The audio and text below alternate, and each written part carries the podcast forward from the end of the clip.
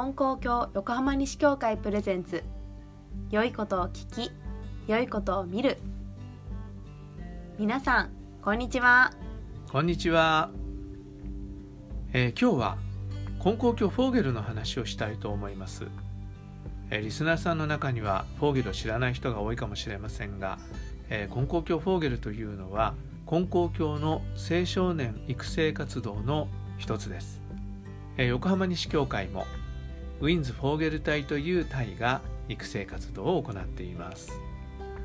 今年は金光教フォーゲルは特別な年なんですよね。そうなんです。フォーゲルは1950年に始まり今年70周年を迎えました。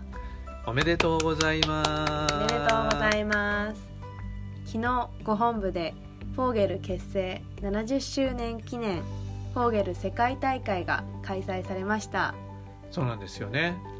えー、本当だったらねみんなで行って盛大にやりたいところですがコロナの問題で残念ながら代表の方たちが金光様にお礼のお届けをしてくれました。それでもライブ配信があったから全国の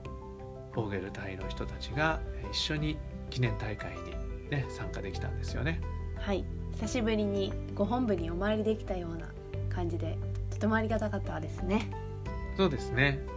そこで70周年で僕が好きなフォーゲルの出だしの時のお話を今日は皆さんにも聞いてもらいたいと思います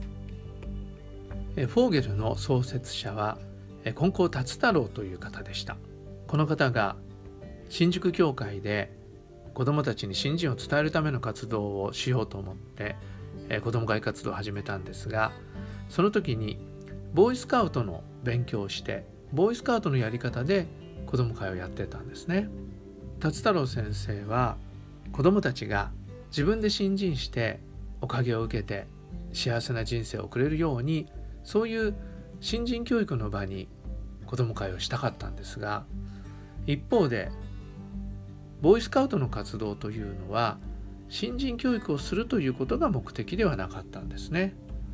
いろいろな技術訓練をしたりするということが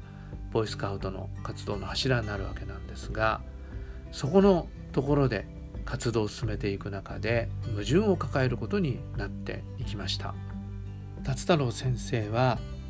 子どもたちに根高教の信仰を持っているということに誇りを持ってほしかったんですがなかなか子どもたちは根高教のボーイスカウトというふうに言うことをちょっとためらうような雰囲気があったらしいんですね。それが達太郎先生にしてみればちょっと、え、物足りないことになった。で達太郎先生は男の子も女の子も一緒に活動したかったんですがボーイスカウトは本来男の子だけ女の子の場合はガールスカウトをとして活動するということになっていますからその辺りも矛盾になっていった。で子どもたちはボーイスカウトなんだからもっと技術訓練をしたいというふうに思うわけですね。でそういう中でついにリーダーは決断を迫られるということになってきました。どういう決断かというとボーイスカウトなんだからもうボーイスカウトとしてボーイスカウトの枠組みの中で活動を進めていくというようにするか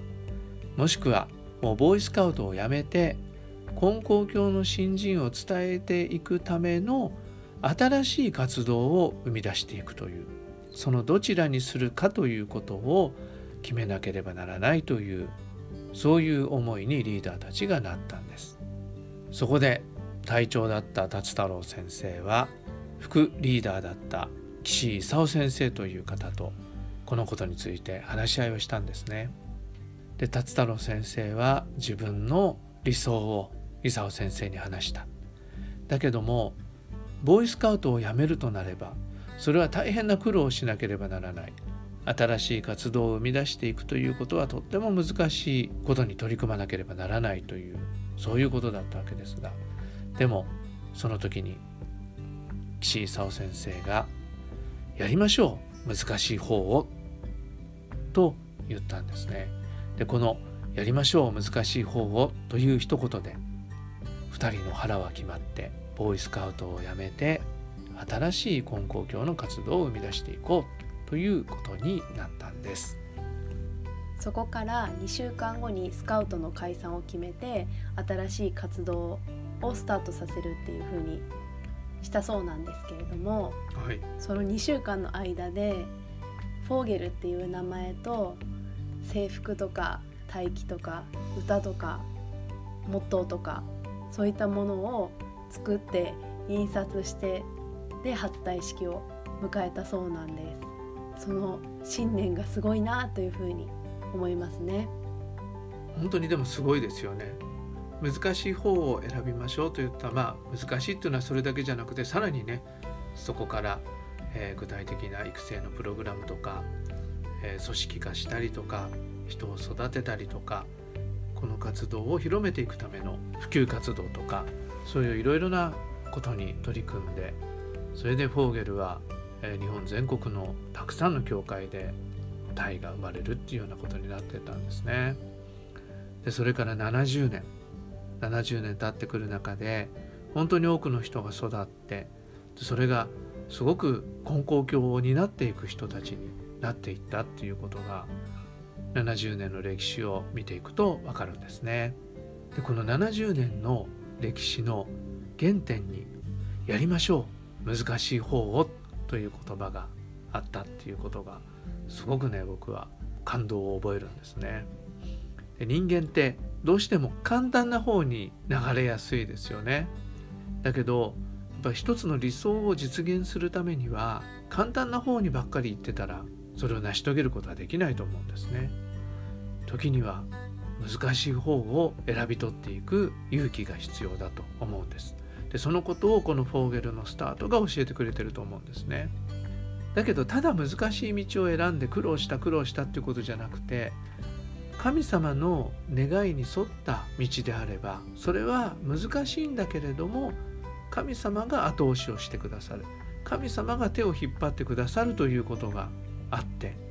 それで今日につながってきたっていうことも忘れてはならないと思うんですねだから私たちも難しい道を選ぶ。その時には神様にお願いしながら神様と一緒にその道を歩いていくということができるんだっていうことも忘れないようにしていきたいと思います。あなたもフォーゲルのリーダーとしてこれからね難しい道を選ぶこともあるかもしれませんがどうぞ達太郎先生の精神で頑張ってください。はい頑張ります。ね。はい。じゃあ今日はフォーゲルのスタートからまたフォーゲルの70年の歴史から学んだことをお話ししました。それでは感想や質問お寄せください。はい。それでは今日はこの辺で。さようなら。さようなら